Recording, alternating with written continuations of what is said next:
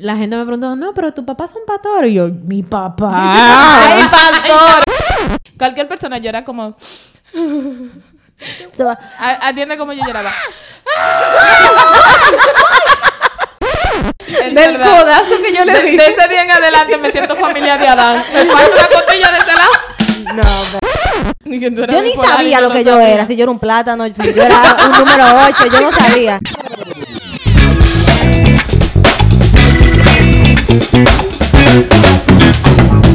Hey, hey, bienvenidos, bienvenidas a esta primera entrega del podcast Alerta GAR. Mi nombre es Lourdes Aponte Mi nombre es Alasne García. Marixa del Rosario. Y ahí de García. y estamos súper felices y emocionados de poder compartir este espacio con ustedes. Yujú. Alerta GAD es un proyecto que nace del mismo corazón de Dios y es parte de todas las iniciativas de evangelismo que tiene la Iglesia Ministerio Casa Llena de Gloria. Si quieres saber más acerca de nuestro ministerio, puedes seguirnos en Instagram, en Facebook como Casa Llena de Gloria. Y también recordarles que tenemos redes sociales. Estamos en Instagram como Alerta God Podcast. Pueden seguirnos y darnos mucho amor por nuestras redes sociales. Así es, y le damos un saludo afectuoso y cariñoso para nuestros pastores Rodney y Esther García. Yes, yes, yes. Pues estamos por aquí en una entrega de este episodio, nuestro primer episodio de su podcast Alerta GAD. Y quiero explicarle un poquito qué es Alerta GAD. Antes de explicar profundamente este tema, yo quiero leerles un versículo que está en Salmos 34, 18. Y dice la palabra de Dios. Cercano está Jehová a los quebrantados de corazón y salva a los contritos, a los contritos de espíritu. Todos en algún momento de nuestra vida hemos tenido una alerta GAD y es un momento que marca la vida de todas las personas, no importa su raza, su credo, su religión. Todos en algún momento hemos tenido algo en nuestra vida que nos da una alerta, una señal de alerta de que estamos urgentes y necesitados de Dios. A mí me pasó. A Lasne le pasó, a Maritza también le pasó, a Ide estoy segura que le pasó y a ustedes también les ha pasado. Por eso estamos aquí en esta entrega especial para ustedes. Yes, en verdad yo estoy súper, súper, súper emocionada que podamos estar aquí hablando de estos temas. Vamos a hablar de depresión, de ansiedad, todas las cosas que nos pasan por la mente. Hablamos de alerta God como ese momento en que tú dices, ya no puedo más, no tengo más ayuda, voy a, a 800 mil psicólogos y pago todos los cuartos que tengo que pagar y nadie me puede ayudar. Entonces, en ese momento, cuando tu cuerpo está en estado de alerta, la única forma de que nosotros podamos apagar esa alerta es con Dios.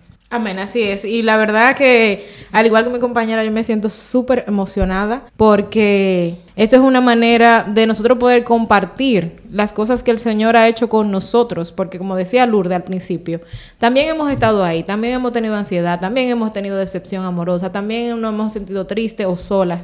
Pero definitivamente Dios ha venido a nuestro encuentro y así mismo puede hacer contigo hoy, mañana, en el momento que tú decidas, Dios está ahí y responderá a esa alerta. Sí, y verdaderamente estos son un espacio donde podemos sentir realmente que Dios está al alcance de todos. O sea, no importa tu condición, ahora mismo como tú estés, Dios realmente está al alcance en cualquier momento de tu vida, en la oscuridad, en la alegría y eso es lo chulo. Y por eso hemos estado aquí, estamos aquí las cuatro para hacer realidad eso, para que la gente conozca y sepa que Dios está en cualquier momento, en cualquier circunstancia de nuestra vida. Amén, así es. Realmente, realmente. Y aunque nos escuchen que estamos súper, súper serias, eh, porque es un tema serio el que vamos a hablar hoy, pero también queremos ponerlo de una manera jocosa para que usted se entretenga. Así que si está fregando, ponga esto en altavoz, que lo escuche su mamá, su papá, su hermanito, todo el mundo. Y si está en un tapón, primero, la ciencia. Y segundo, póngase su alerta acá para que edifique su vida y se entretenga un ratico. Amén, así es. Y vamos a hacer alguna una ronda de testimonio, un poquito breve y corto, para que la gente también se vaya identificando con, con nuestra experiencia. ¿En qué momento de nuestra vida nosotros tuvimos una alerta GAT? Eso que nos hizo sentir como, wow, yo de verdad no puedo más, ya lo intenté todo y mi única salida es que ocurra en mi vida un milagro. De alguna manera creyente, si, si has sido una persona creyente o no, si has escuchado de Dios o no, si lo crees con todo tu corazón a Dios o no. Hay un momento en la vida que marca a cada ser humano que tú dices, wow, Señor, yo necesito un milagro del cielo. ¿Cuándo, ¿cuándo ustedes tuvieron una alerta chicas? Vamos a ver. Bueno, en mi caso, realmente a mí me, para mí fue todo lo contrario. Yo sí conocía de Dios. Eh, desde pequeñita siempre fui inculcada en lo que era Dios. Eh, pero hubo un momento de mi vida que yo decidí Desacatate. desacatarme. Se descarrió. Oye, le di para la calle feo. Mi, mi narrativa era de que como yo me crié en la iglesia y como yo vivía en la iglesia todo el tiempo, bueno, yo no había experimentado lo que era no estar en la iglesia. Entonces para mí era un poco injusto yo decir o tener que vivir cierta vida cuando a mí no se me había dado la oportunidad de vivir otra. Porque esa elección la habían hecho otros por ti. Exactamente, eso era lo que yo pensaba, ¿no? Fue mi papá y mi mamá que me dijeron que hay un Dios en el cielo, como quién me preguntó a mí si yo creía que había un Dios en el cielo. Entonces, esa para mí fue mi, mi experiencia y yo lo que dije, no, bueno, pues yo voy a probar lo que hay del otro lado.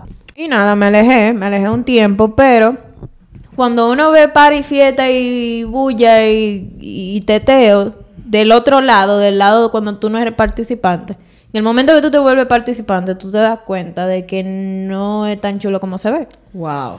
O O, sea, sea- que mientras tú eres como espectador, a ti te da como el deseo de poder estar ahí. La curiosidad de saber. Correcto. Cuando ya tú te conviertes en participante, te das cuenta de que esa gente igual de que no te, vacía. de que no está de nada. O sea, yo te puedo decir que las fiestas, eh, todo lo que yo tuve, todos los amigos que tenía, de pareja, dinero, fiesta, desde fuera sí se veía muy atractivo.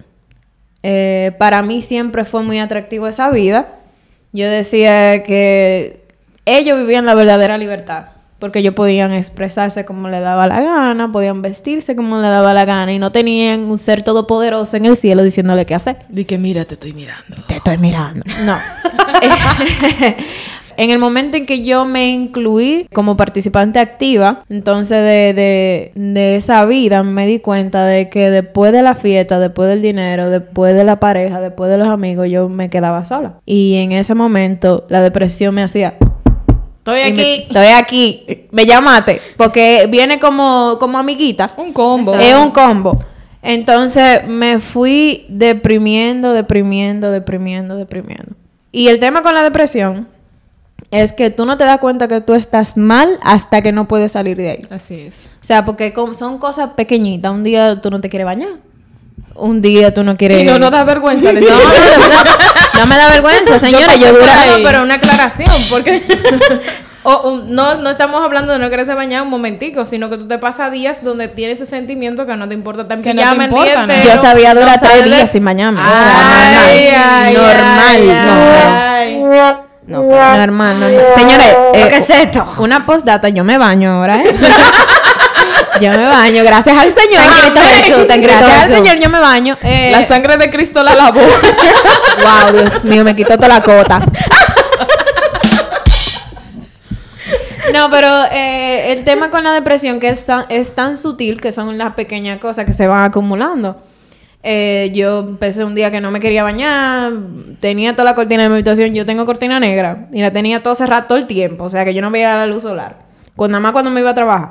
Me empecé a alejar de mi familia porque la depresión te va quitando todo tu círculo de apoyo. Mi familia era mi círculo de apoyo y me lo fue quitando. Entonces yo llegué a un momento que estaba sola, deprimida. O sea, estaba en un, en un punto de que mi cuerpo literalmente me, me decía, o tú no buscas ayuda ahora o nos morimos.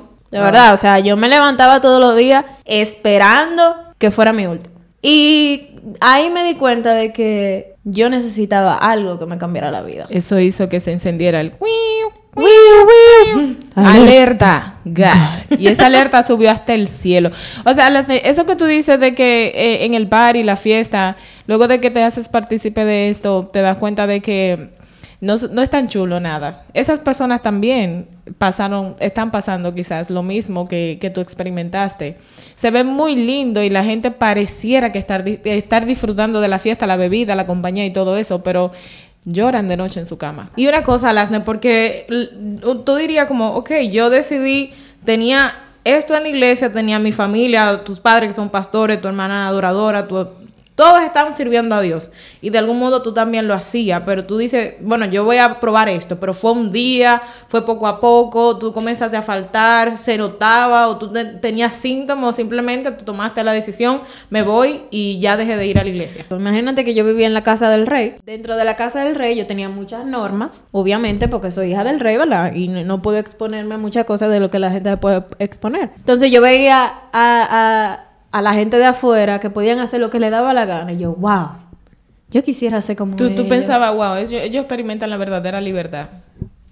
Pensabas que tenías muchas ataduras y que realmente lo que tú estabas experimentando no era libertad, que estabas en una prisión por la cantidad de normas que habían. Correcto. Entonces yo veía a la gente, la gente de afuera y yo, wow, yo quisiera ser como ellos, porque ellos no tienen que darle cuenta a nadie, ellos viven felices, se ven felices. Yo llegó un momento que yo realmente le cogí, yo diría hasta odio a la iglesia y el tema de la iglesia, porque yo sentía que a mí me estaban cohibiendo y yo no entendía por qué el Dios que me creó, que me creó con la personalidad que me creó, con los gustos que me creó, me cohibía de hacer cosas, cosas que para mí entender me hacían feliz. Yo no entendía por qué Dios, si quiere, si ama a sus hijos, si quiere que uno sea feliz, ¿por qué entonces yo me sentía tan infeliz estando en la iglesia? Entonces eh, llegó, cuando yo tuve esos pensamientos, lo que yo decidí, bueno, yo voy a vivir una doble vida. Que eso es lo primero que le pasa a uno. Eso es lo primero. Todo el que está. Todo el que, Que, que está uno que- que piensa yo que, al puede llegar a esa doble vida, Sí. porque te tengo un, un punto ahí, sigue, arrecia ahí. No, y eso es algo súper común para todo el que creció en la iglesia, eso de vivir en una doble vida. Que uno, uno no entiende, uno entiende, en el momento que uno está ahí, uno no, no, no reconoce que está viviendo una doble vida, pero realmente lo está. Porque era lo que te decía, yo no entendía el por qué si Dios me creó y me ama, por qué yo tenía que seguir todas las reglas que tenía que seguir. Y cuando me, cuando hablo de reglas, me refiero al tema de que, por ejemplo, eh, qué sé yo, yo a mí me gustaba vestir de cierta manera, me, todavía me gusta.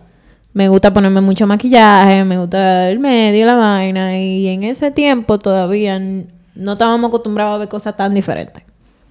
Eh, me refiero a diferente porque si ustedes me vieran, yo tengo piercing y, y uso mucho maquillaje y eso.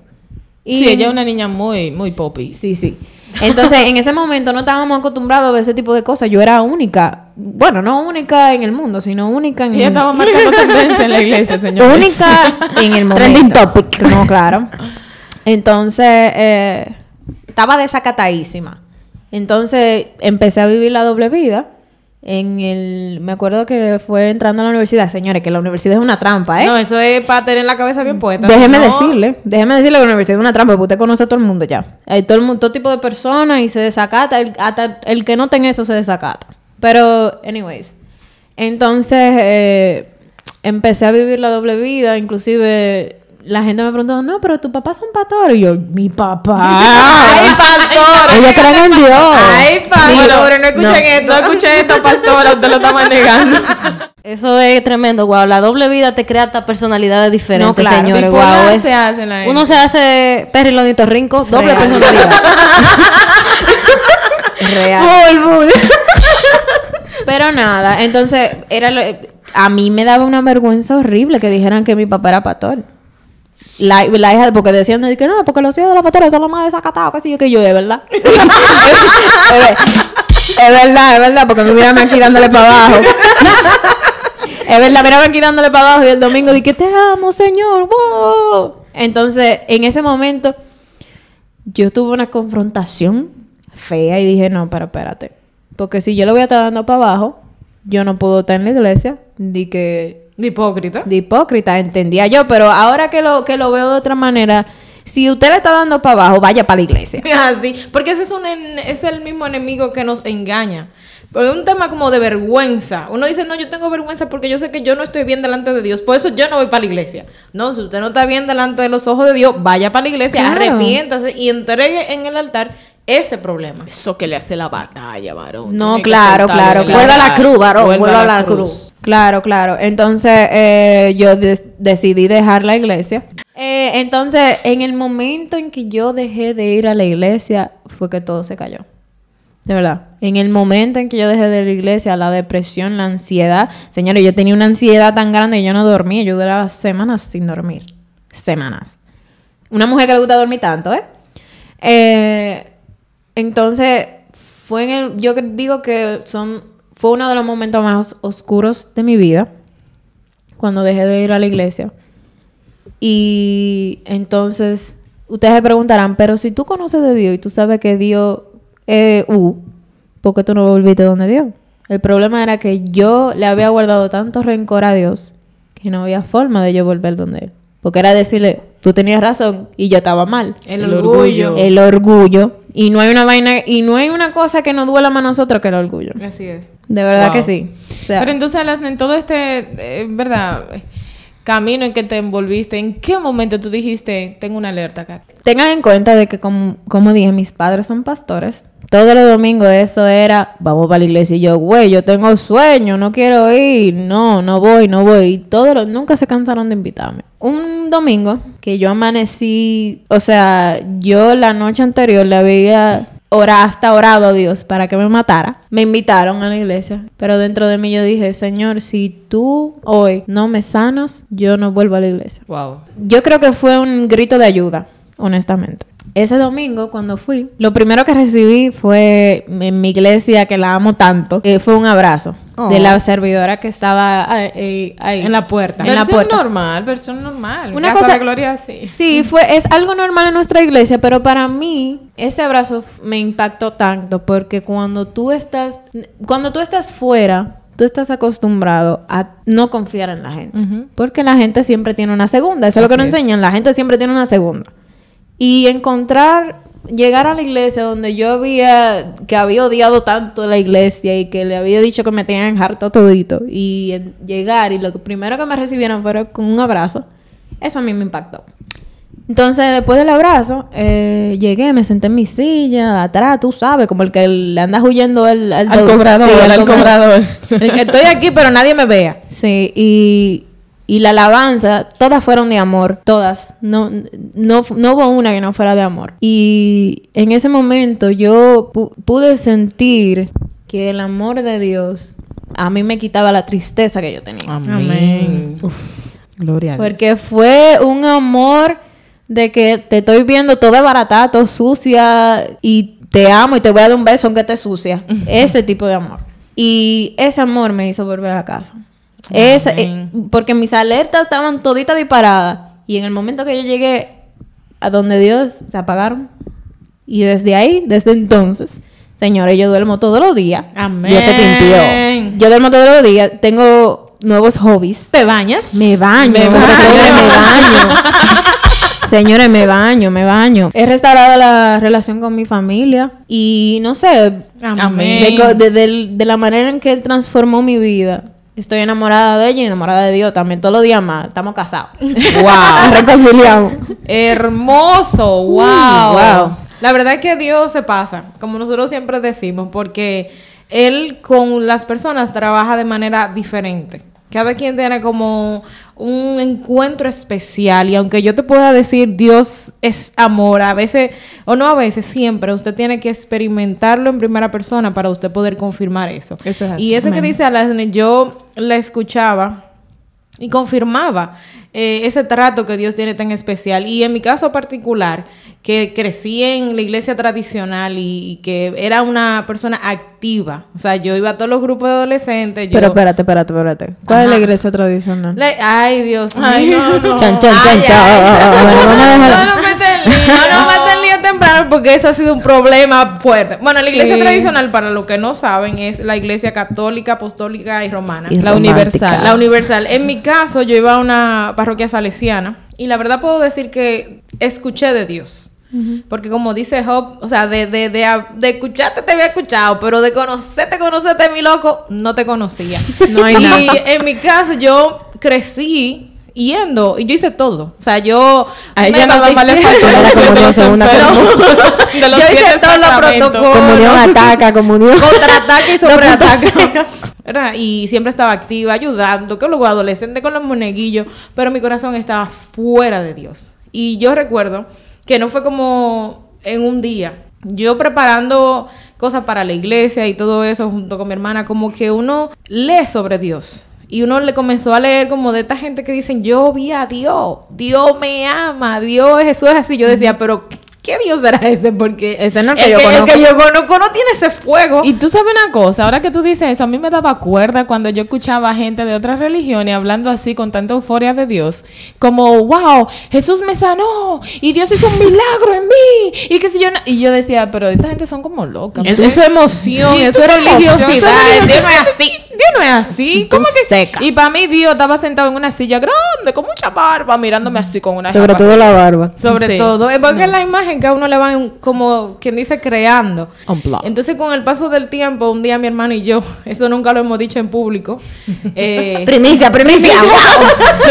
Atención, chimosos. Atención Lo que vecino. toma nota. Saca No me aconsejen que lo voy a decir. Eh, nosotros íbamos a una pequeña capilla. Ya después de un tiempo nos des- me desgasté sirviendo en la parroquia. Yo conocía, yo jangueaba con los padres. Yo, esos eran mis amigos. Y el tener tanto contacto con el sacerdote, con el pastor, no es para todo el mundo. El saber que esa gente es humana como usted no es para todo el mundo. Entonces yo me fui decepcionando, pero al no saber, no conocer más nada, ¿verdad? Aquí que está Dios, uno se va enfriando y se queda ahí. Y nosotros comenzamos a ir a una pequeña capilla donde mi hermana leía, a veces la llamaban a predicar. Y me querían dar los monaguillos, yo como que los cogía y los soltaba. como que, sí, ese- ese- como que yo no estaba como en eso. El caso es que un- nosotros comenzamos a sentir esa necesidad de conocer a Dios de otra manera. Y un día eh, había una persona predicando. Lo que estaba predicando no era como estaba en la Biblia y mi hermana está sentada al lado de mí. Activa. Ah, en primera fila frente al padre ahí ahí. Y eh, no me acuerdo qué versículo era. Mi hermana. Era, era, yo me acuerdo. ¿Cuál era la historia de la conversación de la mujer samaritana con Jesús. Y el padre dijo, no sé qué raba. Y ella dijo, se le salió como del alma decir, eso no es así. Y a mí me entraron unos nervios. Y yo le di un codazo. Yo no me dije, "Mm". como, espérate, ¿qué es lo que tú estás hablando? Si al lado tenemos la ministra fulana, mi mamá está en el coro. ¿Qué es lo que tú estás hablando? Eso no es así. Comenzó a a decirme Yo, que eso no sí, es así. yo, yo recuerdo que yo, yo me indigné. Yo dije, Imagino Lourdes. eso no es así. Sí, eso no es así. Como la niña curiosa de los barrios. Eso no es así. No, no, y que como, como cuando tú tiras para adelante a tu papá. Dije, no, no, él está ahí contigo, no quiero hablar contigo. Y el padre dice, qué batida. No. Y yo, mire, señores, me entraron unos nervios. Yo le di un codazo a Lourdes, que ella debe tener la marca todavía. Es del verdad. codazo que yo le di. de ese día en adelante me siento familia de Adán. Me falta una costilla de ese lado. No, pero bueno, pero ¿qué es esto? ¿Qué es esto? Pero, no, en verdad, yo le tenía un miedo a mi mamá. Y yo dije, no, muchacha. Y cuando veníamos de la iglesia, nosotros damos como cuando hay un elefante en la habitación. Un elefante rosado en el medio de la sala y nadie quiere decir nada. Nadie quiere decir nada. Y como, como dijimos como, eh, eh, Lourdes, pero... Bueno. ¿Y qué, ¿Y qué fue eso que tú dijiste? ¿Y qué, qué, qué- qué pasó ahí? Me dice, eso no era así. Porque a mí no dice eso. Y yo dije, bueno, ese tiempo como que yo no me estoy sintiendo como aquí bien. Y Marlene, y ella me dijo, Lourdes me dijo, pues yo tampoco. Y hace tiempo también que no me estoy sintiendo bien. ¿Y qué hacemos? Vamos a buscar una iglesia. Mami nos mata. Fue lo primero que nosotros pensamos. Ese primer día que fuimos al Ministerio Oasis, el, prim- el primer culto, primero salimos con Dios de la casa. Yo O sea, literal, Como literal, droga. literal, No, literalmente, como que nosotros íbamos a ver a mi amor a vender, ¿no? A vender el cuerpo por pedazos. Dos carajitas. Calculamos X. que mami volvía a las 9 de la mañana, el culto era a las 9, dijimos, vamos a poner a las 8 y media, para no coincidir con ella, y nos fuimos a currita. Cuando llegamos al culto, la primera palabra que dijo el, parto- el pastor Tomás, ese culto era acerca de la posición de María en la iglesia. o sea, él habló De con mucho respeto mucho- y bíblicamente. Mucho respeto de quién era María, cuál era su función, cómo nosotros veníamos a verle. Mi hermana y yo como... De que- de que- Yo me imagino un shock. Un shock. No, eso fue. terrible, Este pastor no terrible. conocía, esa iglesia es sumamente grande. Nosotros ni siquiera nos notaron, por decirlo así. Es tan grande que esa iglesia hace dos cultos, una a las 9 de la mañana y otra a las 11 porque no caben los miembros. Y es, bastante grande. Exactamente, como para que nosotros no pudiéramos decir, esto fue con... No, eso era Dios hablando. En el caso de que pasó el tiempo y nos quedamos ahí. En mi casa reció el problema con mami. Eh, todos los domingos nos esperaba en la puerta. A mí, como yo me iba a trabajar un poquito más tarde que mi hermana, todos los días, todos los lunes en la mañana venía ese problema. A la misma hora. A la misma hora. Por el mismo canal. Recuerdo una ocasión, y eso, que nosotros no éramos miembros activos en Oasis, nosotros íbamos. Íbamos de solamente. visita. Una ocasión mi hermana se va para Nueva York y yo estoy como recién operada. Ella le dice a una amiga, ve, búscala para que la lleve para la iglesia. El culto, mami llega a las 9, pero ya mami sabe que estamos en el coro de ir para la iglesia, llegaba corriendo para la casa. Mm. Veo yo, yo estoy cambiadita en mi habitación, escucho yo esa puerta que hace clac y no me han venido a buscar. Y yo dije, ahí llegó pura. me jodí, Dios mío, ¿y ahora qué hago? Y me la- Pura. No quería que ella me viera cambiada. Y ella se me ay, se mami, que sigo aquí jugando. Cuando yo- Evelyn me llama, ya estoy aquí. Miren, yo estaba recién operada y yo caminé rapidísimo para la puerta así, y abrí la puerta y nada me escuché una voz que decía, ¿para dónde tú vas? Bajé mi Tan, esca- tan, tan. Bajo mi escalera y el del segundo nivel, eh, nosotros habíamos una segunda planta. Escucho esa voz que me dice: Yo no te dije a ti que no fuera para esa iglesia. Yo no te prohibí. Y yo le decía, mami, desde la puerta y me fui. Ay, señores, de verdad, yo le tenía un miedo a muerte a mami. O sea, un miedo terrible. Y con el paso del tiempo, siéndole honesta, yo dije, no, yo voy a dejar esto. Porque es que yo no puedo. Yo era como bien pegada a mami. O sea, yo era de la gente que mi mamá es lo único que uno tiene, ¿verdad?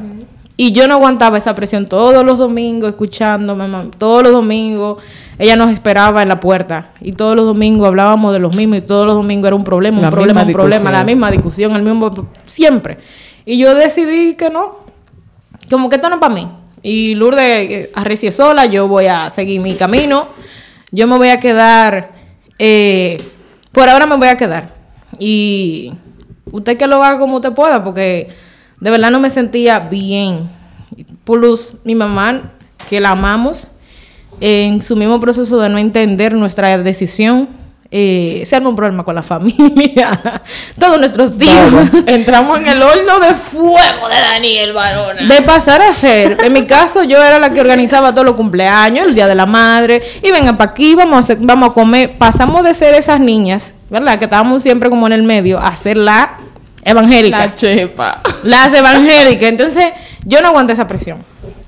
Y es quizá porque en Oasis yo no, todavía no, no encontré a Dios. O sea, sí era por ahí, pero no era ahí. Exacto. Entonces, eh, pasaron, no sé, uno o dos años, mi hermana comenzó a ir a casa de Gloria, fue un encuentro. A toda esta, mi hermana y yo teníamos una relación X, o sea, nula totalmente, porque por los temperamentos, por las cosas, yo sentía que no podía decirle algo porque sabía lo que venía de ella para acá. Que no era como los hermanos, que los hermanos que hacen, se cubren, se, ¿te entiendes? Yo sentía que iba a venir Tú eras chivata, Lourdes. Nunca, nunca, sierva, nunca. no, porque no era chivata, No con ella era suficiente. O sea, no era que ella se lo iba a Yo decir. no le iba a decir a nadie, pero es que yo tenía un carácter, mi hija, que eso, o Pero sea... no parece porque tú eres como un pan de Dios. Gracias. Ay, dilo, ay, dilo- ay. dilo otra vez a, a Tú eres como un pan de Dios. Desengáñese, tú el que me conoce. Escuche. Escuche. Así que no Yo- te pase con Lourdes para que no le den una pata voladora. Para que sepa. O sea, ¿tú sabes cómo le decíamos a esa señora? Ay, no. No, no, digo, ok. No, no, no. El caso es que ya en un apodo le teníamos. le teníamos un apodo militar a la señora de tan fuerte que era ese carácter. Cuando yo me, no iba a ninguna iglesia, sentía que necesitaba a Dios, pero no era suficiente la necesidad. Y me iba a casar y tenía problemas y como que... Y cuando yo decido que me voy a casar, no sé. Me iba a casar simple y sencillamente porque ya había terminado la universidad, había hecho clase de inglés, tenía mi carro. ¿Qué me falta? Un muchacho y un esposo. Y decido que me voy a casar, pero tenía muchas dudas. Y recuerdo que alguien que estaba orando por mí, que yo no sabía, todos los días, si yo en la noche La sentía gloria sea inquietud- para Dios, pero hicimos un hoyo en el piso. Sí, orando por mí, la verdad que sí. Y si yo me sentía mal en la noche, al otro día me llegaba un mensaje de texto, sin yo decirle a nadie. Me llegaba ese mensaje de texto con esa palabra que yo necesitaba. Y eso fue como trabajando en mí. El por X por Y, pero más adelante leer ese cuento no hoy. Decidió cancelar la boda, terminar, mandar el carajo el- la persona y dije no más. Y esa decisión muy madura de mi parte al mismo tiempo me llevó a una profunda depresión eh, aumenté de peso y como que sentía que el mundo, o sea, ¿para qué yo estoy viva? Y recuerdo perfectamente que mi hermana, comenzamos, yo comencé a notar que esa persona con ese carácter, de repente comenzó a hacer dulce. Y de repente íbamos a hacernos las uñas, íbamos para el salón, íbamos al cine. Amiguis. Esa amiguis, o sea, friend. yo comencé a notar como que hubo un cambio en ella. Y yo decía, pero ¿y qué le pasó a esta mujer? Porque no tiene novio. Y que me la cambiaron. No hay un novio, no hay una razón. O sea, ¿qué pasó en ella? Y comencé a notar que había una transformación en su forma de ser. Y yo quería saber por qué. Y un día, un, un sábado, eh, ella me dice, no, vamos para el salón mañana. Y yo, ¿por qué? Ah, porque yo tengo un retiro en la iglesia en la mañana. Yo le dije, no me deje. Parece que ella estaba como cansada de invitarme y yo decirle que no, que ella pensó que yo me iba a quedar. Y al otro día la escucho En realidad no fue por eso. ¿Y por qué fue? Yo te dejé porque usted se fue a beber la noche anterior. y entonces. no, me acuerdo, no me acordaba de esa parte de la historia. Atención, pastor. Atención, Pastor, pastor, yo no bebo. Ella se Espíritu fue a donde el pastor. Señor. Y yo, como la vi durmiendo su resaca, dije, ay, Dios mío, señor, ¿y cuándo ¿Y tú vas a hacer ahora? milagro? No, yo me voy ahora por No, ella. pero aclara que yo no era una borrachona tampoco. No, no, no, no, no. Nosotros no tenemos. No, porque la bebiendo todos los días. No. Eh, nosotros no, no crecimos con esas costumbres de, de beber, ni estar en la calle, ni mucho menos. Pero ella, en su proceso. De vez en cuando, sí. De vez en cuando, sí. Como el social, No, como exacto. la No, gente el trago normal. social, No, normal, exacto, claro. normal. Yo bebía así como normal un día. Ajá. Pero no me acordaba que era por la resaca. Gracias Sí, por hablar. estabas durmiendo, entonces Qué como que Qué yo dije, bueno, ella, esa llegó tardísimo anoche y no sé qué, yo dije, está, está durmiendo su resaquita, me voy. Y entonces, pero yo me fui también con el peso como en el corazón de que, conchale, se va a quedar otra vez, Dios mío, ¿y cuándo que tú vas a terminar el milagro que está morando? pero nada, ella se paró y cuando se paró, que dijo yo, después me sentí yo mal, porque yo dije, señor, no estoy siendo instrumento. Sí, porque lo que pasa es que a veces nosotros pedimos y no tenemos la Sí, fe no tenemos la fe para hacer- Exacto, de que la persona va a cambiar. O sea, eh, tú estás orando por mí. Claro, y claro. yo recuerdo que me paré y la veo cambiar. Y digo, ¿y tú te vas? ¿Y me vas a dejar? Y Lourdes, oh, oh. Y así, y así mismo fue su reacción como, "Oh, bueno. Yo dije, no, no, no, no, espérate. Y me cambié rápido y me fui con ella. Y recuerdo que la iglesia no era para nada, yo había ido ya. Pero como que no era esa iglesia donde yo me visualizaba, porque en Oasis tiene unas comodidades, aparte de que está en el centro de la ciudad, que Casa Llena de Gloria no tenía en ese momento. Y recuerdo como ahora cuando llegamos a ese retiro, que habían cinco o seis personas, pocas. Estaba la pastora Aide y algunas de las servidoras Aide. Amada Aide. Que no soy yo la pastora. amamos. Atención. La abuela. Atención las personas que no me conocen en persona. La pastora y de mi abuela, por favor. No soy pastora, no hemos llegado a esos niveles. Prontamente. Aten- atención lo confundido, para que se aclare. La pastora abuela Aide Exacto. era que estaba ministrando ese día. Los pastores estaban en la victoria. Y yo desde No en la puso- cárcel, no, en No, el no en la cárcel. Estaban en la victoria. Ahí con aclaraciones, papá Dios. Este, este porque se va a, a- terminar en Ay, mío. Vamos a tener que hacer un podcast para aclarar todos los términos. Atención. Es que Todos no sentidos conocen, o aquí. sea, ¿verdad? Sí, claro. Y recuerdo que desde que puse un pie en la iglesia yo me fui en llanto. O sea, yo sentía una mochila. Yo sentía un peso terrible. Entonces hay un punto, a mí no me gustaba esa gente que vivían cayéndose, dije en la iglesia, para mí eso era mentira. "Oh, Dios". Para mí eso era mentira. Yo decía, la ¿Qué gente fue, ¿Y tiene qué fue lo que tú botaste en el piso que tanto te cae? Exacto. Para mí eso eran como emociones en las personas y entendía que era falta de educación, porque no es necesario, por lo mismo que le decía al principio, no me enseñaron eso en la iglesia. Yo caí como una guanábana. La Y primera que cayó. Y la sin mano. nadie ponerme la mano, yo caí yo sola, así.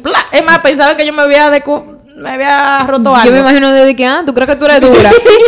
No, fue un asunto como para que yo no pudiera decir que alguien me tumbó. O sea, yo misma sentí.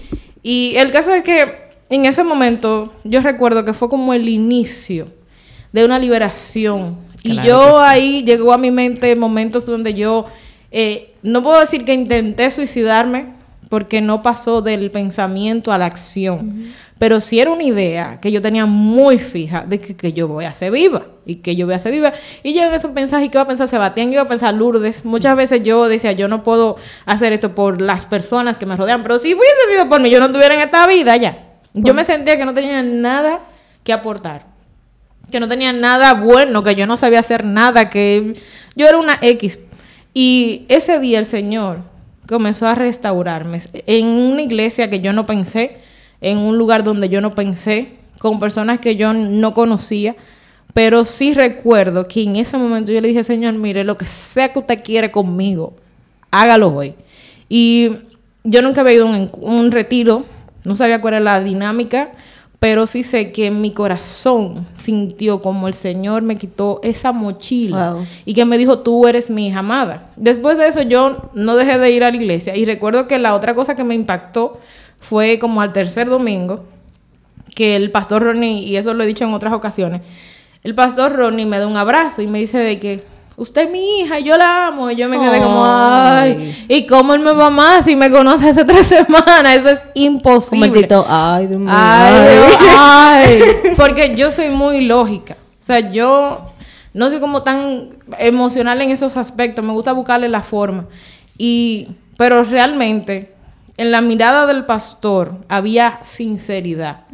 Y yo sentía que él realmente me estaba hablando no para convencerme ni porque quería que yo estuviera en la iglesia, sino porque fue como Dios que lo usó a él para decirme, usted es mi hija, porque yo tenía, no conozco a mi papá, tengo esa, ese vacío de parte de, de- de lo que significa ser hija amada. Y el Señor ha ministrado muchas veces a mis pastores para darme ese abrazo y decirme, usted es mi hija amada. Y yo sé que eso es Dios dándome el respaldo. Yo en el momento que ya entendí que no había solución, le di a play a la alerta y el Señor me restauró. Correcto. Ese, ese, ese Wow. día que tú dices, tú, tú dices, tengo una alerta. Dios, ¿cuál fue? Eh, yo fueron como muchos días, pero en esa semana donde yo te dije que iba para el retiro, o sea, ya el Señor, yo venía viendo que no había cosa que yo pudiera hacer. No tenía el valor para quitarme la vida, porque uno hasta cobarde, ¿verdad? Pero gloria a Dios que cobarde. Real. Cobarde, pero gloria a Dios. Real. Pero no tenía el valor de que yo me quiero morir, pero yo nunca cogí para un puente. Ni loca. Ni loca, no. Oye, yo pensaba, ay, me va a doler. No, no, no, Y, y- y en mi caso, cuando pasé por ahí, que después, ¿verdad? Eh, contaré un poquito que estoy mi muerta, pero me dolió. Yo decía, cuando era a mí, que me, porque todos, como dije al principio, me pasó a mí, le pasó a las le pasó a ustedes, nos pasó a todos. Cuando me pasaba a mí, esos pensamientos, yo decía, Dios mío, pero es que lo peor que me puede pasar es que yo intente algo contra mi vida y me quede viva. ¿Tú te imaginas? Ay, Ay, esto. no, y no estamos relajando con el suicidio, es un tema muy difícil. es real. difícil, Lo que muy estamos serio, es sí. reconociendo que muchas veces esos pensamientos están ahí. Y por mí pasó mucho tiempo. Yo me sentía sola. Y ya en esos días yo entendí es que yo, tengo- yo voy a ir a probar. Eso fue lo que yo dije. Yo voy a ir a donde veo que Lourdes está bien A ver qué es lo que pasa. déjame ver y a buscar también para mí. Y ahí, entonces ahí activé esa alerta. Porque es, es fácil, cuando tú tienes un problema, tú lo sabes, lo identificas y ya dicen que cuando tú sabes dónde está un problema, tú tienes la mitad del pleito ganado, pero en mi caso yo vivía depresiva. De hecho, yo creo que yo nací con depresión. No, Ay, Dios mío. no, ganó, ganó Y Lourdes. yo no sabía. No, sí, ganó, no, ella yo me estoy quedando casi para el final. Porque Pues vamos a dejar entonces que, que hay de matamano para que Dale, o sea, haga dale. el cierre porque usted es la que tiene más tiempo. Bueno, para mí fue diferente de cada una, obviamente. Pues a mí me pasó que yo trabajaba en los negocios del padre y no conocía al padre. Entonces, es como yo decía, yo tenía una doble personalidad demasiado fuerte. Entonces eso se convirtió en una carga para mí, porque yo, desde que tengo prácticamente uso de razón, yo he cantado en el altar. Y no para gloriarme yo. altar. dale en un el ahí, altar. dale un chin, dale un chin ahí. En el Estoy, altar. estoy, estoy de licencia hoy. Pero bueno, el caso es que yo, mi papá siempre fue, fue muy enfático con eso de, de yo cantar porque por una palabra que habían dado para mi vida antes de yo nacer. Y yo duré mucho tiempo, mucho tiempo ministrando en el altar y fuera del altar en otra vida. Señores, escuche, no me escuche, pastor. Yo sé que usted lo sabe, pero... Pobre pastor, pobre Ay, pastor. Ay, vamos a hacer un corito que dice, ay, pastor.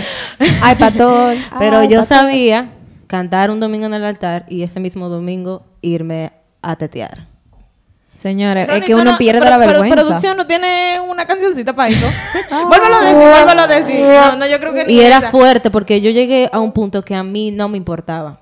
Yo llegué a un punto que a mí no me, no, no me importa. Yo tenía una vida tan desorganizada que fue tanto así que yo tenía un novio en ese tiempo. Señor, ¿Qué? ¿y pero ¿y cuál Pero es el bobo ¿y con los novios? Explíquenme.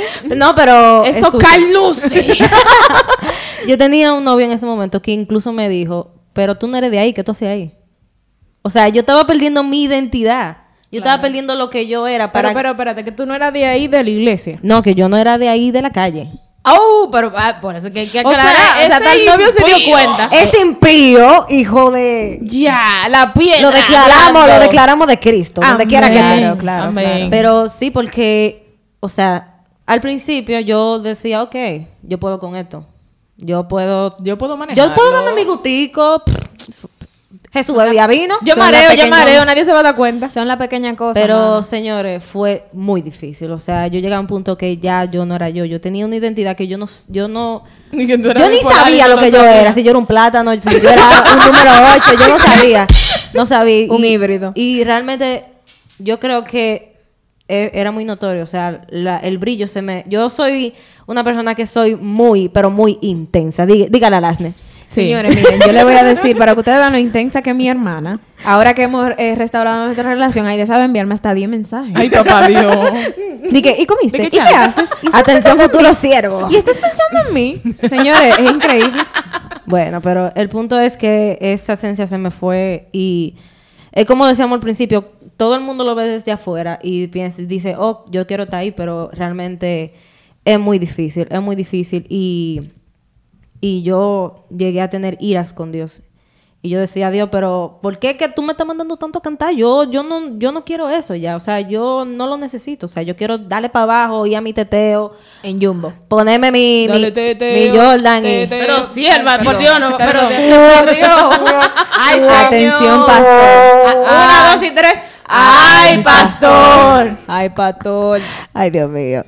Y, y pues sí, yo perdí mi identidad. Tuve una crisis de fe bastante fuerte porque dejé de creer. Cuando nosotros veamos, como dice la palabra, el hermano que, que tiene alguna situación, no seamos prontos para juzgar. Nosotros ninguno sabemos Sí, lo que está ninguno sabe, pasando en el corazón de esa persona, ni en su mente, ni el proceso por el que está pasando. Tenemos que orar por ellos, orar en todo Amén. tiempo, porque también dice Pablo en, su, en la palabra, no recuerdo bien el versículo, pero dice que no seamos muy bruscos cuando juzguemos al hermano, porque nosotros también podemos caer donde esa persona también está. ¿Cómo uno maneja eso de ver una persona que quizás desde Orando. el punto de vista le falla a Dios? orando. Exactamente. Entonces es una reflexión para los hermanos de la iglesia, de nuestra casa y de otras también, que puedan ver un adorador, no solo un adorador, a cualquier, Cualquier otro hermano que esté en servicio y que esté fallándole a Dios, que lo mejor que usted puede hacer es orar por esa persona y acordarse de donde Dios lo sacó a usted.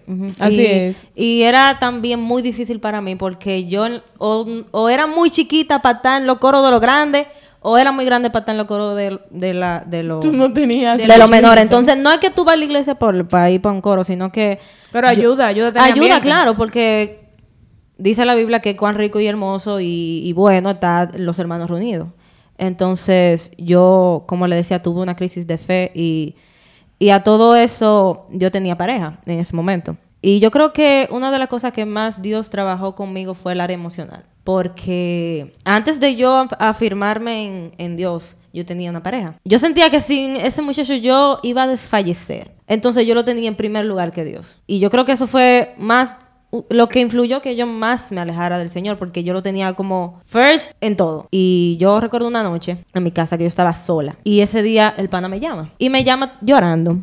¿Tú supiste? El que más llora. Los El que más llora. Dios mío, pero ¿por qué que los tóxicos lloran tanto? Así es. Y me llama llorando y me dice, yo quiero volver contigo. Y yo estaba como en el punto de afirmarme en el Señor. Tú estabas en el punto decisivo. Eh, señores, Aquí. ahí mismo, yo sentí un dolor en mi corazón, o sea, yo estaba, yo estaba ya... Ese fue tu día de alerta, Gat. Ese fue mi día de alerta gas. Y ese pana me llamó y me dijo, mira, yo quiero volver contigo, mira, las cosas van a ser diferentes. Y el, el, el hijo de Satanás me dijo, me dijo, ¿tú sabes lo que me dijo? Me dijo, di que no, porque, porque yo me hago, me, me, me hago visiones contigo, tú y yo muriendo agarrados de las manos. Y yo, mira, Satanás. Espérate, Yo me espérate. desligo. Fue fuerte, fue Espérate, pero fuerte. ¿y este pana? Fue fuerte. pero- pero Pero papá, si él quería suicidarse contigo era. No, yo no, o sea, entiendo, Romeo y Julieta. de- Señora, vamos Pero a Por bien, exacto. Vamos, vamos a decirlo que era una, fu- una Por forma lado romántica que él decía. Sí, sí, ok, sí, sí, sí. Te como falta dice romance. No, no, Sí, no, no, sí, no. Te pero- falta romance.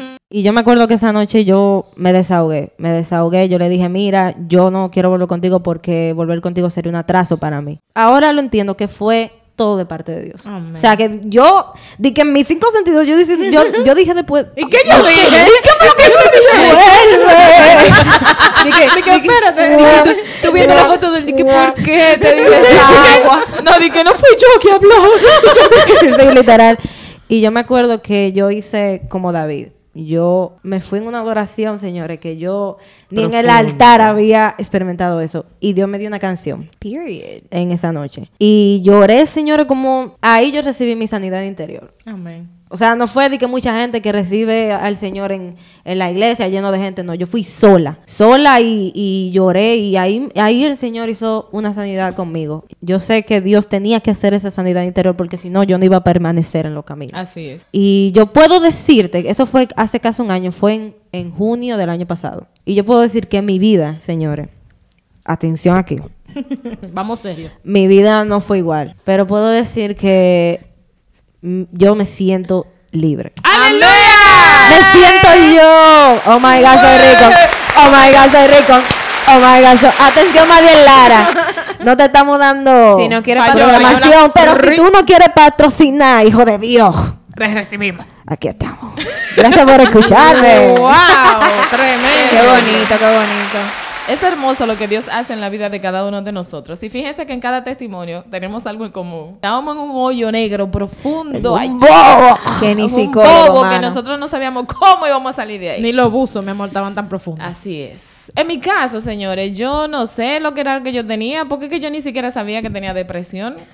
Ya tú Mi sabes. vida. Ya tú puedes sabes. saber. Ni nombre tenía yo, eso. yo lo mío no tenía ni nombre. O sea, imagínense una galletita de soda en agua. Ay, ay, Así ay. Eso no sabía nada. No. Ay, mi, mi vida y meterse la mano en los bolsillos de un arrancado era lo mismo. Ay, Dios Ay, mío. Yo no Dios disfrutaba nada, Pero de profunda, verdad. profunda. Porque yo tuve mi alerta GAT y, y Dios me fue llevando como de lugar en lugar. Y mi primera alerta fue, por supuesto, en, en- en mi iglesia tradicional, como mi hermana comentó hace un rato. Pero a diferencia de mi hermana, yo no era una católica activa.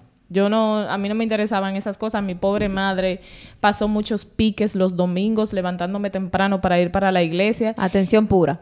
Que Te amamos. Mami, te, te amo, perdón. Perdona tu sopique. Y, y yo, yo la hice coger mucho pique y yo le decía, sí, sí, está bien, vete adelante, yo te alcanzo. Y me quedaba durmiendo. Y cuando yo venía de allá para acá, señor, el truño de todo el largo. Pero yo sé que era la forma de ella eh, estar preocupada y, y- y de interesarse porque yo conociera a Dios. Entonces, mi... Mi primera experiencia así, como que tuve una alerta GAT, yo terminé todas las cosas que uno tiene que hacer como adulto. Terminé mi escuela, terminé mi, mi universidad, me gradué, tenía un trabajo, eh, estaba bastante encaminada y entonces cuando llegué a ese punto de mi vida en que tú terminas todo lo que tienes que hacer y tú dices, bueno, cuando yo complete esto voy a ser feliz o cuando yo logre tal cosa me voy a sentir satisfecho o, o- o realizada. Eh, cuando llegué a ese punto, que terminé todo lo que tenía que hacer y dije, ya, terminé. ¿Y ahora qué? Entonces, como que el punto del camino, ¿qué pan de más cojo? ¿Qué más hago? Y ahí fue que comencé a darme cuenta de que tenía depresión, porque al igual que Alasne, yo pasaba los fines de semana que no me bañaba. Ay, Dios mío. Ay, pero ¿y qué es lo que, qué es lo que está pasando? Ay, sí, señores, Atención, cuando- Protex. De Llega- verdad. Llegaba barata la, la cosa de agua a tu casa, Lourdes. El consumo, por eso era el consumo tan bajito. Ya entiendo Pero lo chulo es que yo no sabía que yo tenía depresión. Yo me enteré que tenía depresión cuando comencé a ver programas de televisión y psicólogos hablando en televisión acerca de esos síntomas, de que tú pierdes el interés por las cosas, tú pierdes el interés de socializar con otros, el de- ya en un estado crónico tú no te quieres ni bañar, hay personas que aumentan de peso o que no comen o que duermen mucho. A mí me pasaba, yo pasaba horas dormida. Eh, Es decir, yo me levantaba a la una de la tarde si no tenía que ir a trabajar, como ya tampoco tenía que estudiar porque había terminado, yo me levantaba a la una de la tarde o a las dos de la tarde sin ningún problema, comía cualquier cosa y ya un par de horas después estaba dormida otra vez en la tarde y a las nueve a las diez de la noche volví, me acostaba y dormía mis noches enteras. Yo no sé cómo un ser humano puede dormir tanto. Ni un oso. Yo. Y, y entonces luego eh, solamente yo salía de mi casa el lunes ya cuando tocaba ir para el trabajo, pero no no tenía vida, no disfrutaba nada. Aparte de eso tenía un carácter, señores, que ustedes no se lo quieren imaginar. El apodo que me tenían en mi familia. Lo, van a- lo va a decir, lo va a decir. lo voy a develar. Atento, Y familia. vamos, la cuña para Ana Cristina, que fue la que bautizó. Sí, Ana Cristina, de que el coronel me decían, señores, Ay, ¿ustedes pueden creer? Oh, pero, pero tú eres Laia, a mí me decían Candelier. Bueno, pero van pegaditos. Ahí era la coronel Candelier. Y en otro episodio le digo el mío. Ay, Entonces, como esa Sigan viendo. forma, yo también me sentía muy juzgada por, por mi entorno y por lo demás, porque yo no sabía que, por qué yo era así, pero tampoco podía dar una explicación, pero también me sentía atacada porque los demás no me entendían. No me entendía yo, ¿qué me van a entender los demás? Entonces, me daba como triple cuerda de que yo estoy en el mundo para qué, y me hacía mucho esa pregunta, ¿para qué yo estoy viva? ¿Qué yo hago aquí? ¿Dónde estaba el origen de mis depresiones? Tampoco lo conocía, porque si tú sabes que tienes un problema y sabes dónde está la- el origen... Tú tienes la mitad del pleito ganado. Correcto, yo no, yo no sabía, que en otro episodio lo tocaremos. El, el punto aquí es dónde yo tuve mi alerta GAT. Yo fui, tengo una amiga, bueno, no voy a dar muchos detalles, pero yo la, la invité a un lugar de oración para que oraran por, por ella, por una situación en particular. Yo no, no, no necesitaba a Dios, yo tenía un corazón también muy orgulloso. Aparte, si no sé lo que tengo ni, ni, ni cómo me pueden ayudar, yo para, tan, para nada tampoco iba a buscar a Dios, pero Dios me agarró en la bajadita. Yo fui a llevarla a ella y ese, ese día de ese lugar salí quebrantada yo. Recuerdo que eh, mi amiga llegó a la casa con una toallita para las lágrimas. ella, ella fue ella, listi- ella fue lista. Ella como que sabía. Sí, ella sabía. Entonces, pero yo no, yo, bueno, señores, con ella el asunto, ah, eh, yo fui como que Dios, mira, resuelve tú con ella, eh, pero yo no necesito nada de ti. Entonces, Dios me estaba esperando. Y esa noche yo recuerdo que una persona que estaba orando dio una palabra y dijo, aquí hay una muchacha que está que tiene un deseo muy fuerte de llorar en su corazón y es el Espíritu Santo que le está tocando. Y hacía ya un momentico que yo había sen- yo estaba sentada con la cabeza hacia abajo y yo sentía que me estaba cayendo como agua en los pies, como gotitas de agua. Y cuando ella dio esa palabra fue que yo me di cuenta que yo estaba llorando y me estaban cayendo mis lágrimas en los pies. Eso fue terrible. Entonces, Estaba quebrantada. No, pero una ducha. era pero mana, Se bañó ya. Esa noche Ahí yo- te bañaste. Te bañaste. Esa noche yo lloré todas las lágrimas que no había llorado en mi vida. Recuerdo como ahora, que eso fue como a las 9 de la noche. Y yo lloré un poquito ahí y me sequé la lágrima, porque yo, yo era muy dura, muy dura. Y que, Sí, así mismo. Jale para Jale Tú no- para tú no vas llorando. Diga, no me van a ver llorando. No me van a yo ver no puedo. De barata, mi amor. Llegué a mi casa nítida, como que no me pasaba nada. Me senté en la galería. Y mami se quedaba así mirándome como, tú no me vas a decir nada, tú no me vas a decir nada. Y yo, mira, mirando para afuera, así.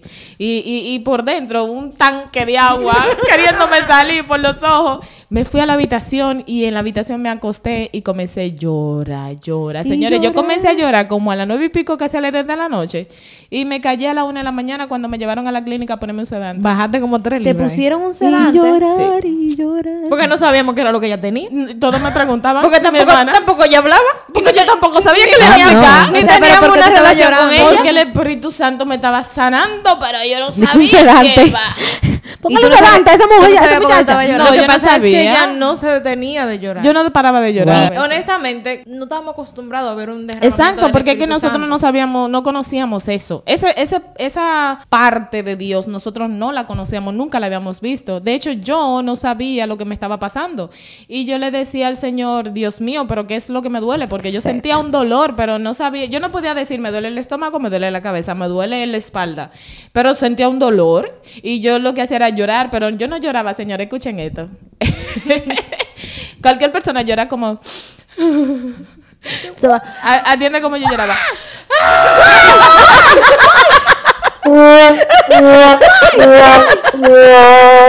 Después, con el tiempo, yo decía, Señor, ese día tú me agarraste en la bajadita, me desbarataste, me tomaste para ti, sin yo decirte nada. Y un día recordé, recordé que Dios, primero, no forza a nadie. Dios no me agarró en la bajadita obligado. Así yo es. tenía tiempo, señores, tiempo, llorando todas las noches en mi almohada. Todas las noches yo lloraba noche por noche. Porque me dolía una cosa adentro y yo me sentía con un vacío. A mí me, me atacaban pensamientos constantes de yo no sirvo para nada. ¿Para qué yo estoy aquí? Mi vida no tiene propósito. ¿Para qué tú me creaste, Señor? Porque yo sabía que había un Dios en el cielo, mi mamá me lo enseñó. Pero yo no tenía propósito de vida en ninguna, eh, de ninguna forma. Entonces yo decía, Señor, pero ayúdame, haz algo conmigo, yo te necesito. Pero yo no sabía orar tampoco. Eso era algo que cuando a mí ese vacío me inundaba, yo me desahogaba llorando de noche y yo decía, Señor, algo conmigo, porque yo, ¿para qué yo estoy viva? ¿Para qué yo estoy aquí? Esa fue mi alerta GAT, mi primera alerta GAT. Porque, porque es exacto, esto es algo que se renueva. Quiero rescatar algo que decía Lourdes acerca de que nadie la empujó. Y creo que es algo también que tenemos las cuatro. A pesar de que habían personas que estaban orando por mí, orando por Alasne, orando por Aide, nunca nadie fue como que nos agarró de la mano, ven, que te voy a tumbar. Y fuimos nosotras que Por tomamos la nuestra propia cuenta y tuvimos restauración, liberación directa con Dios. No fue nadie que vino para que no se dijera que fue Que la gloria no sea de carne y para que la gloria no sea de persona y sobre todo para nosotras que, que, que puedo decirlo a, a corazón abierto tenemos trato especial con Dios pudiéramos identificar que él mismo estaba actuando en nosotros Pero que también el Señor trabaja de una manera tan especial y tan distinta con cada uno de nosotros. Y me llegó a la mente cuando Lourdes estaba hablando lo que yo decía al principio, o sea, todos estamos al alcance de Dios. O Así sea, es. a veces nosotros pensamos que nosotros vamos a, a recibir la sanidad del Señor mediante, qué sé yo, una oración, Padre nuestro que estás. No, el Señor trabaja de una manera, señores, señores, tan, tan Sutil, sutil y diferente. Y eso es lo que más me apasiona del Señor, que cada uno tenemos como nuestro lugar íntimo, nuestro lugar secreto. es. Y es impresionante como también Dios no trabaja, Dios tiene un plan y, y como cada uno de nosotros, el Señor iba trabajando desde hace mucho tiempo. desde hace mucho Uf, porque yo ahora yo pienso, yo digo, bueno, Señor, tú cogiste mucha lucha conmigo, porque yo... tú corriste mucho detrás de mí Pero, y- pero y conmigo, mira, es- fue, una, fue una batalla. Y una cosa, y de también, si usted no sabe orar, eh, la oración del Padre Nuestro está en Mateo. O sea, no está mal hacerla. Porque Dios trabaja de manera diferente. Lo que usted no debe poner a Dios en una cajita. De que Dios va a venir por el Padre Nuestro, que Dios va a venir. Porque contigo la liberación fue sola. Con Sí. Lourdes fue a un grupo. Con Aide, eh, con Alasne, perdón, ella decidió ir y yo también. Dios lo único, la única cosa que Dios pide de nosotros es reconocer que Exacto. necesitamos. Y nuestra abrir voluntad. esa alerta. Amén. El poder decir, ok, aquí está la alerta, Señor. Yo la voy a abrir Wow, y yo voy a seguir. Así Wow. Sí, excelente. El, el punto de todo aquí es si tú no abres la alerta, jamás. No hay forma, no hay forma, no, porque de que que Dios de que es un Dios lo caballero. haga. Es un tú caballero, tienes que sí. poner la alerta. Es como Batman. Han visto- La señal. La Full. batiseñal. Señores, prendan su batiseñal. Prendan su alerta. Porque Dios está ahí esperando a que nosotros prendamos la alerta para Wow. ayudarnos. Sin nuestra, sin, sin la alerta, no hay nada aquí. Así es. Y a ti que nos escuchas en este momento, que quizás estás pasando por alguna situación y te has identificado con alguno de nuestros testimonios, fíjate que son, son, somos cuatro personas, cuatro mujeres de edades diferentes, de generaciones diferentes, pero nos pasó exactamente lo mismo en esencia, bajo circunstancias diferentes. Y tuvimos que activar esa alerta GAT. Si tú sientes en tu corazón que necesitas en este momento activar esa alerta, hazlo. Ve a tu cuarto, cierra tu, tu puerta, busca un lugar donde puedas estar solo o sola y clama al Señor. Él está a, la distancia de doblar tus rodillas, a la distancia de una oración sencilla. En mi caso yo dije, Señor, yo no sé orar, yo no te conozco, yo no sé lo que tú quieres conmigo, yo estoy aquí, yo necesito que tú hagas algo conmigo. ¿Qué? No tengo ni idea. Pero Dios lo mueve una oración de un corazón, como leí al principio, el Salmo 34, 18, dice que el Señor está cercano de los, de, de los, de los corazones que están quebrantados, Dios está cercano. Cercano está Jehová a los quebrantados de corazón y salva a los contritos de espíritu. Amén. Así que vamos a orar por ti que nos escuchas para que Dios venga a tu vida en rescate. Amén. Dice la palabra del Señor que Jesús dejó su trono, dejó su gloria y nos vino a rescatar, a rescatar de, esas, de esos estados de emergencia en los que nos encontramos. Así que Padre Dios, te damos gracias, Señor, porque nos permites tocar vidas a través de este podcast. Gracias porque alguien nos escucha y puede recibir esta oración y esta palabra a tiempo y oportuna. Señor, en el nombre poderoso de Jesús te pedimos que vayas en rescate de este hombre, de esta mujer, que en este momento está teniendo una alerta. Están encendidas las alertas de su corazón diciendo que te necesitan, Señor. Intercedemos en esta hora para que tu Espíritu Santo vaya en rescate de ellos, para que sus vidas sean restauradas, para que sus corazones sean sanados, para que su historia sea cambiada, para que tú cambies su lamento en baile y pongas gozo donde hay tristeza, para que ellos puedan entender que en ti hay una segunda oportunidad, que la solución que el enemigo ha puesto en su corazón de terminar con su vida no es, no es el camino. El camino eres tú, Señor Jesús. Tú eres el camino, la verdad y la vida. Y como dice tu palabra, que tú viniste a dar vida y a dar vida en abundancia, pues que esta palabra sea una realidad en la vida de este hombre, de esta mujer que escuchen esta hora. Señor, en el nombre de Jesús oramos por ellos, para que sean bendecidas sus vidas, en el nombre poderoso de Jesús. Amén. Y para finalizar, gracias, gracias, gracias. Si llegaste hasta aquí, espero que este podcast haya sido de bendición. Quédate para que escuches los próximos que vienen chulísimos. Vamos a hablar de bomba picante. Y Hiroshima. Síguenos en nuestras redes sociales o en nuestra red social. Instagram estamos como Alerta God. Quédate para escuchar lo próximo que tenemos en Alerta